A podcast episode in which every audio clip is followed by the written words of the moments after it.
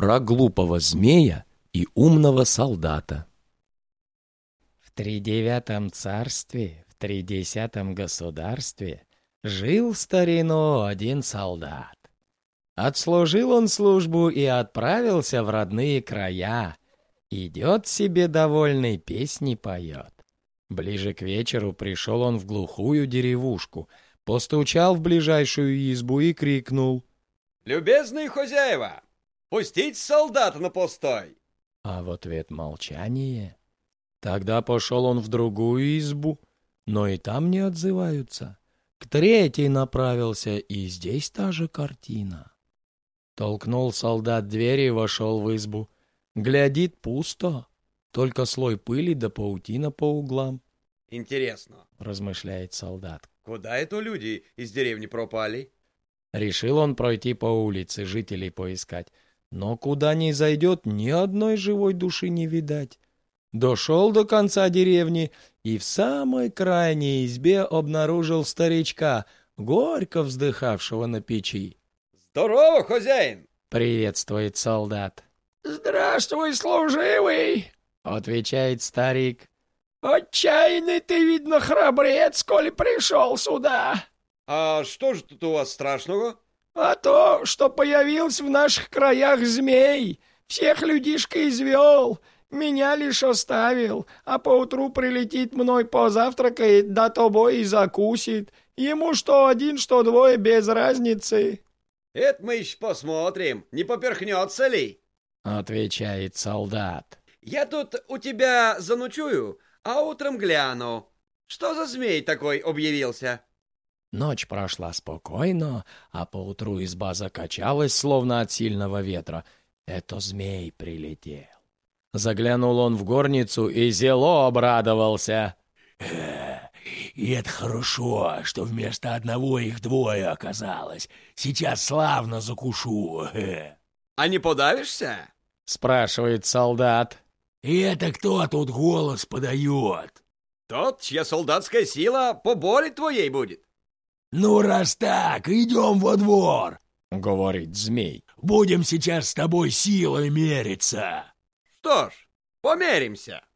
Взял змей с земли огромный камень и хвастает. «Гляди, как я его одной лапой сожму, раздавлю на мелкие песчинки!»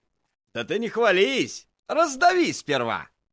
Зажал змей камень в ладони, поднапрягся, да как стиснул, что осколки во все стороны брызнули.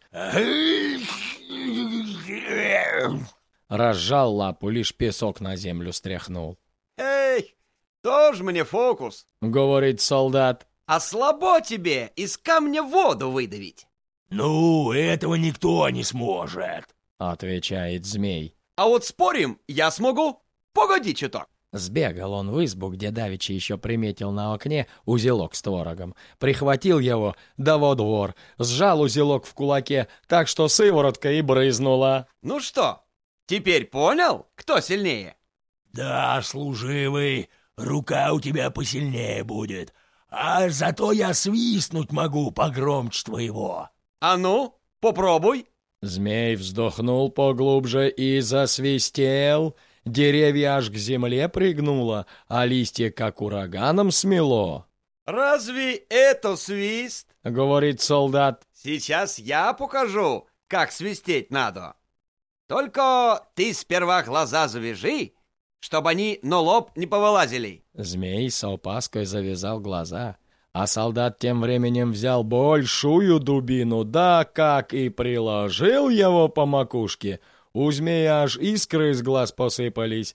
«Ой!» — заорал он дурным голосом. «Хватит, солдат! У меня от твоего свиста шум в голове и звон в ушах стоит!» «Как хочешь!» А то, может, еще разок свистнуть? Нет уж, достаточно мы поспорили. Станем-ка лучше дружить, как братья. Ты мне будешь старшим братом, а я тебе младшим. Ха, как-то не с руки мне водить дружбу со змеем. Да уж ладно. Так тому и быть. Тогда, брат, станем мы с тобой хозяйствовать сами. Первонаперво сходи-ка в поле, где коровы пасутся. Выбери ту, которая пожирнее, да домой волоки. Э. Пошел солдат в поле, глядит действительно, гуляет стадо коров. Призадумался он сперва, а потом согнал их в кучу и начал за хвосты привязывать. Подождал змей, покуда терпение не лопнуло, и сам на луг прилетел. «Ой, ну чего ты возишься?» Погоди чуток. Вот свяжу все стадо и разум принесу к избе, чтобы запас был. «Какой же ты, однако, своевольный! Зачем нам запас? Одной вполне достаточно!» Схватил змей за хвост корову, ту, что пожирней, забросил на спину и сам понес. А этих куда девать? Выходит, зря их ловил да привязывал. «Ой, оставь, они нам ни к чему!» Вернулись домой, а воды в доме нет ни капли. «Возьми шкуру!» — наказывает змей солдату. «Сходи по воду, дополней набирай. Обед готовить будем!» Взял солдат коровью шкуру, а она и без воды тяжелая, и потащил к колодцу. Затем взял лопату и начал его по кругу окапывать. Подождал змей, а потом сам к колодцу пришел. «Ну чего ты опять возишься?»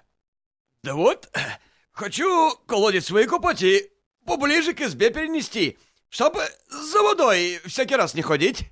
«Ой, опять ты по-своему делаешь. Нам воды нужно только на один раз». Набрал змей полную шкуру воды и сам домой поволок, а солдату говорит.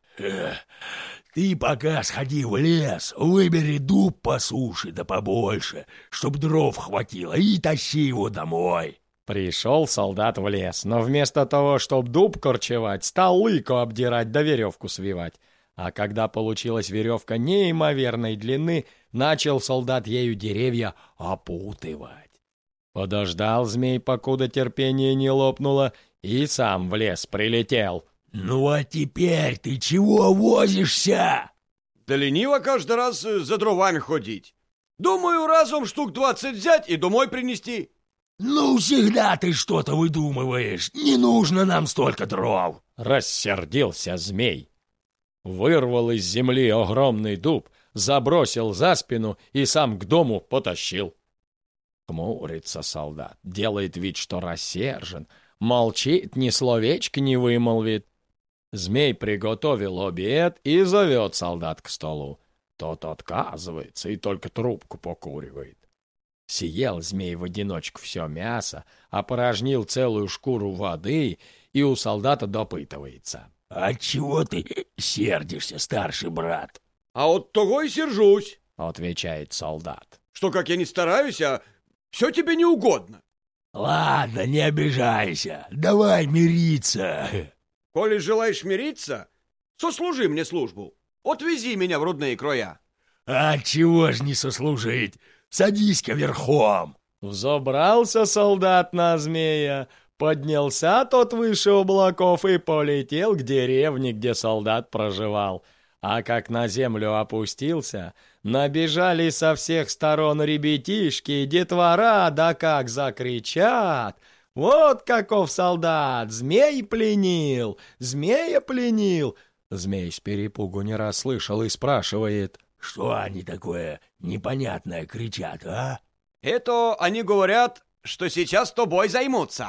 «Ну, раз в этой деревне мальцы такие смелые», — подумал змей, — «чего ж тогда от взрослых-то ждать?» Оставил он солдата и пустился на утек. С тех пор о змеи и слыхом не слыхивали, будто в воду канул.